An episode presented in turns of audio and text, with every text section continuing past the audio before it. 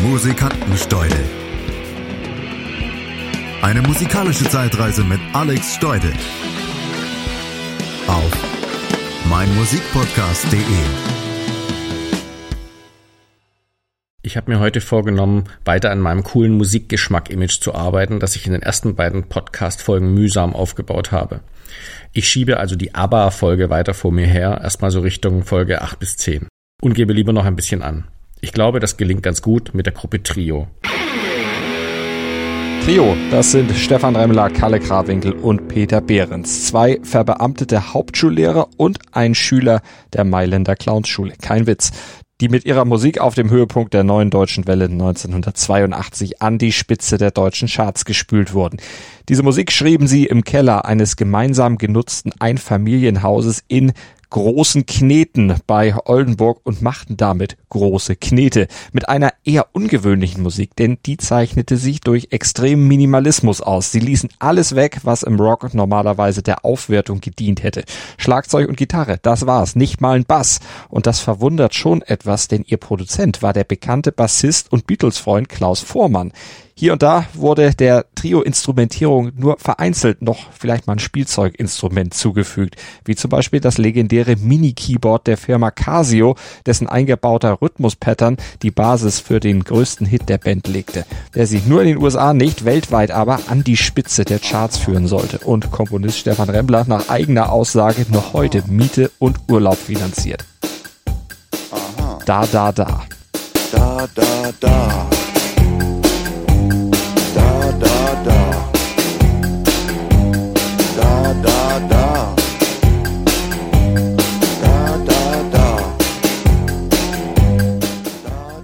Trio habe ich mit 15 entdeckt und sofort gemocht. Übrigens war das ein knappes Jahr bevor dieses Da Da Da von Trio als Single rauskam und zum Welterfolg wurde. Da Da Da, ich lieb dich nicht, du liebst mich nicht. Das einfachste Lied der Welt.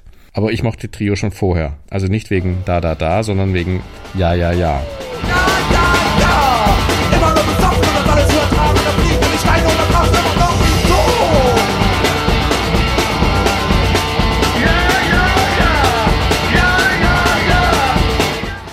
finde diese Ja-Ja-Ja-Zeit-Zusatzinfo sehr wichtig. Denn hinterher kann man immer alles toll finden. Bei Prince zum Beispiel ist 1999 die Messlatte oder Little Red Corvette, nicht Purple Rain. Purple Rain gut finden, das konnte jeder. Vorher musste man Prince kennen. Das war die hohe Schule. Was Trio angeht, war ich tatsächlich First Mover. Bereits 1981 fand ich die drei eindeutig Verrückten gut. Wenn du Trio 1981 gut fandst, ist das so, als hättest du 1997 Amazon-Aktien gekauft oder 1907 zu Kafka gesagt, er soll den Job bei der Versicherung mal besser bleiben lassen. Da Da Da wurde erst 1982 als Single veröffentlicht, war auf dem Erstlingswerk der Band Trio erschienen bei Mercury Records gar nicht drauf gewesen. Dafür aber das von Alex schon erwähnte Ja, ja, ja.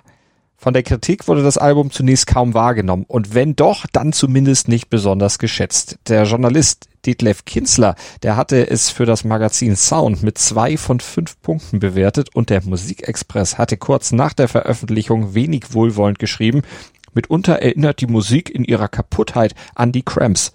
Aber die Zeitschrift attestierte immerhin einen beinahe Garagensound, ein ursprüngliches Rock'n'Roll-Feeling.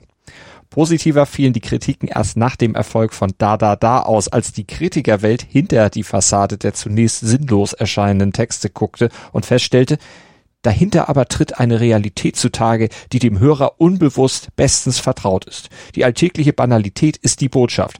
Und das hatte Alex schon lange vorher erkannt. Allerdings muss ich zugeben, von selbst wäre ich nie auf Trio gekommen. Dazu brauchte ich einen guten Berater, nämlich Martin.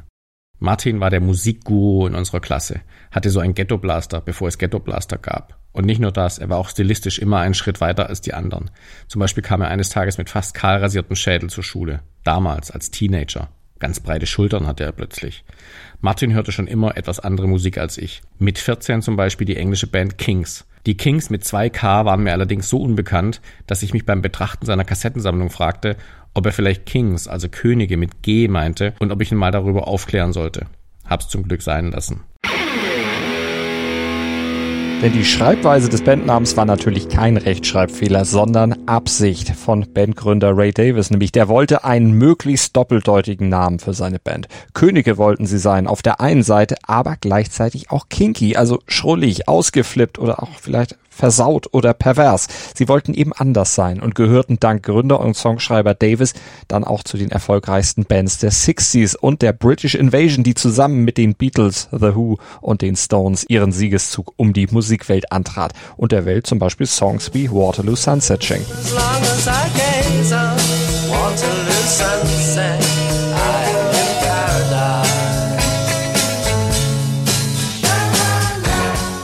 Martin hat jedenfalls immer alles anders gemacht. Er kaufte zum Beispiel verbotene Musikkassetten auf dem Flohmarkt am kleinen Schlossplatz in Stuttgart.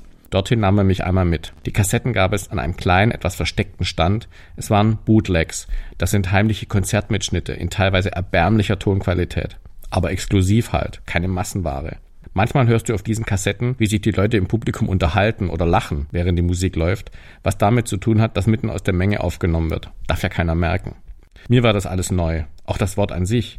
Ich meinte ja tatsächlich erst, dass man Bootlegs dazu sagt, weil das ja auch so ähnlich geschrieben wird. Bootlegs. Dachte also an kaputte Boote und an Ölspuren, die sie im Wasser hinter sich herziehen. Weil ich auch mal so cool sein wollte wie Martin, habe ich an jedem Tag auf dem Flohmarkt die Kings gekauft. Kings Live, St. John's University, New York, recorded 23.02.1980. Steht heute noch so drauf. Ein gnadenloses Soundgeknatter auf einer Maxwell UL90, also nicht mal chrom, unbrauchbar eigentlich.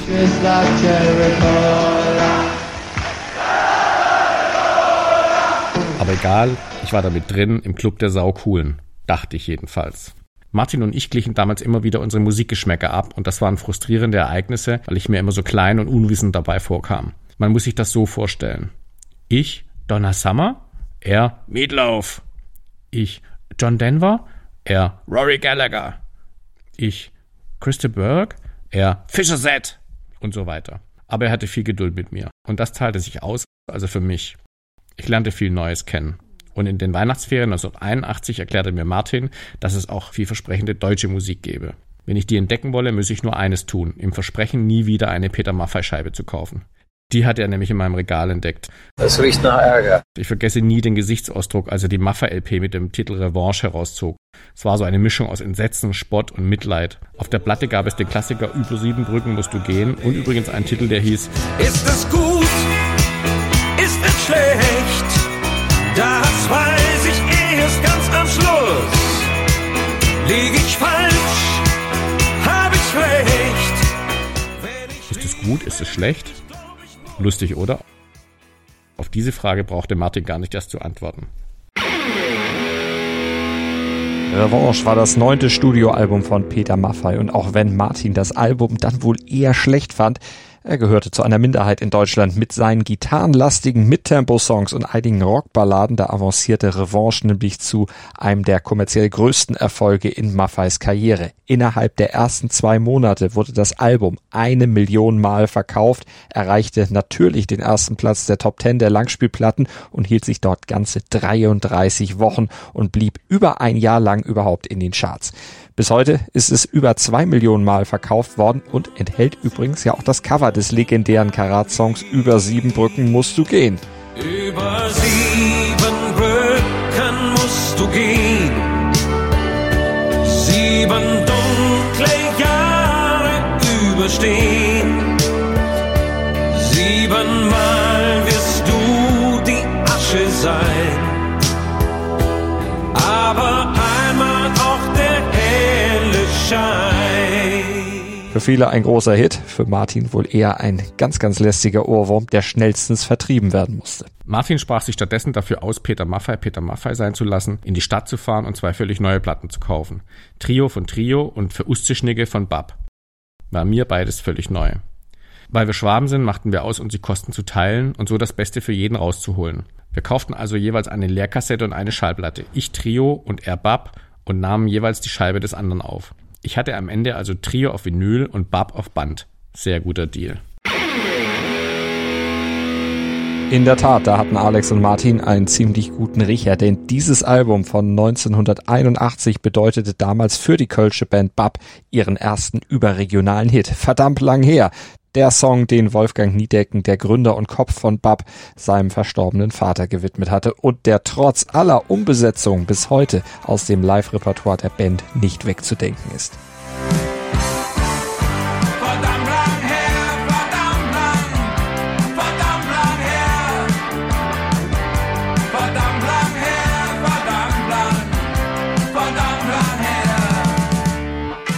Und diesen Song überspielte Alex dann zusammen mit den neun weiteren Songs des Albums auf Kassette.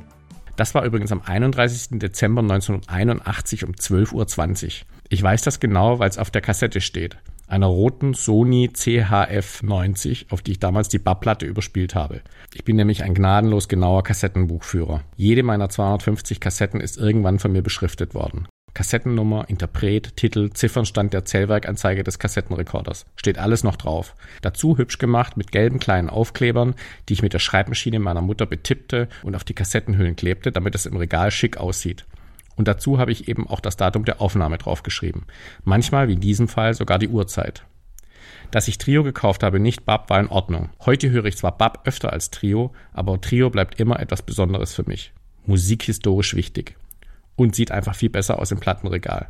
Dieses Herz und dann das zweite durchgestrichene Herz daneben auf dem Cover und dazu riesengroß die Privatadresse der Band plus Telefonnummer. Unschlagbar cool. Überzeugt jeden Abendessen-Gast. Regenterstraße 10a in 2907 Großen Kneten 2. Telefonnummer 044352300. Wahrscheinlich die meist angerufene Nummer der neuen deutschen Welle nach der von Rosi. Großen Kneten, ein damals etwa 1000 Einwohner zählendes Dorf in der Nähe von Oldenburg. In Oldenburg, da wohnte die Band in einer Art Wohngemeinschaft in einem rot geklinkerten Einfamilienhaus am Ende einer ruhigen Wohnstraße. Im Keller befand sich der Probenraum, Monatsmiete 600 Mark. Eher ziemlich spießig und nicht gerade das, was man sich unter dem Domizil von Rockstars eigentlich so vorstellt. Aber da entstand eben dieses besondere Album, die besondere Musik, die eben nicht nur Alex faszinierte. Diese Wucht der wenigen schlichten Instrumente und die minimalistischen Kompositionen hauten mich um. Das tun sie auch heute noch, wenn ich sie höre. Unglaublich, was man aus so wenig Material rausholen kann. Versucht das mal selbst, ist gar nicht so leicht. Und wie sehr das nach Musik klingt, trotz der eher nicht für solche Zwecke ausgebildeten Stimme von Stefan Remmler, dem Sänger. Ja, ja, ja, war das vorweggenommene Da, da, da nur viel fetziger. Okay, Böhmer. Fetziger ist ein lustiges Wort, das haben wir damals aber manchmal benutzt. Das fetzt. Oder das Lied mit der für damalige Verhältnisse gewagten Zeile Los, Paul, du musst ihm voll in die Eier hauen. Auf der Platte stand natürlich der politisch etwas korrektere und sehr verkürzte Titel Los Paul. Aber dass dieser Text Alex besonders gut gefallen hat, das verwundert eigentlich nicht, denn Remmler singt in diesem Song einige Phrasen, die direkt dem Kommentar eines Fußballspiels entnommen waren.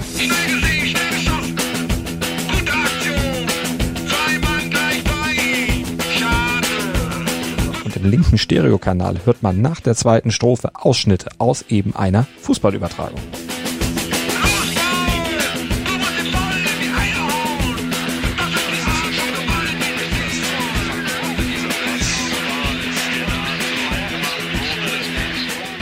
Diese Texte haben wir besonders geliebt und gelacht. Sie waren so mutig. Bab waren eher so die Aufklärer. Im Gegensatz zu Bab hat man die Texte von Trio ja auch fast verstanden. Broken Hearts for You and Me. Manchmal haben sie sogar Englisch gesungen. Besser als 1981 konnte es mit Trio nicht werden. Besser wurde es auch nie. Auch nicht mit Da Da Da. Denn als Trio den Welthit landete, kannte plötzlich jeder meine große geheime Entdeckung von 1981. Wie baut man eine harmonische Beziehung zu seinem Hund auf? Puh, gar nicht so leicht. Und deshalb frage ich nach, wie es anderen Hundeeltern gelingt, beziehungsweise wie die daran arbeiten. Bei Iswas Dog reden wir dann drüber. Alle 14 Tage neu mit mir, Malte Asmus und unserer Expertin für eine harmonische Mensch-Hund-Beziehung, Melanie Lippisch. Iswas Dog mit Malte Asmus. Überall, wo es Podcasts gibt.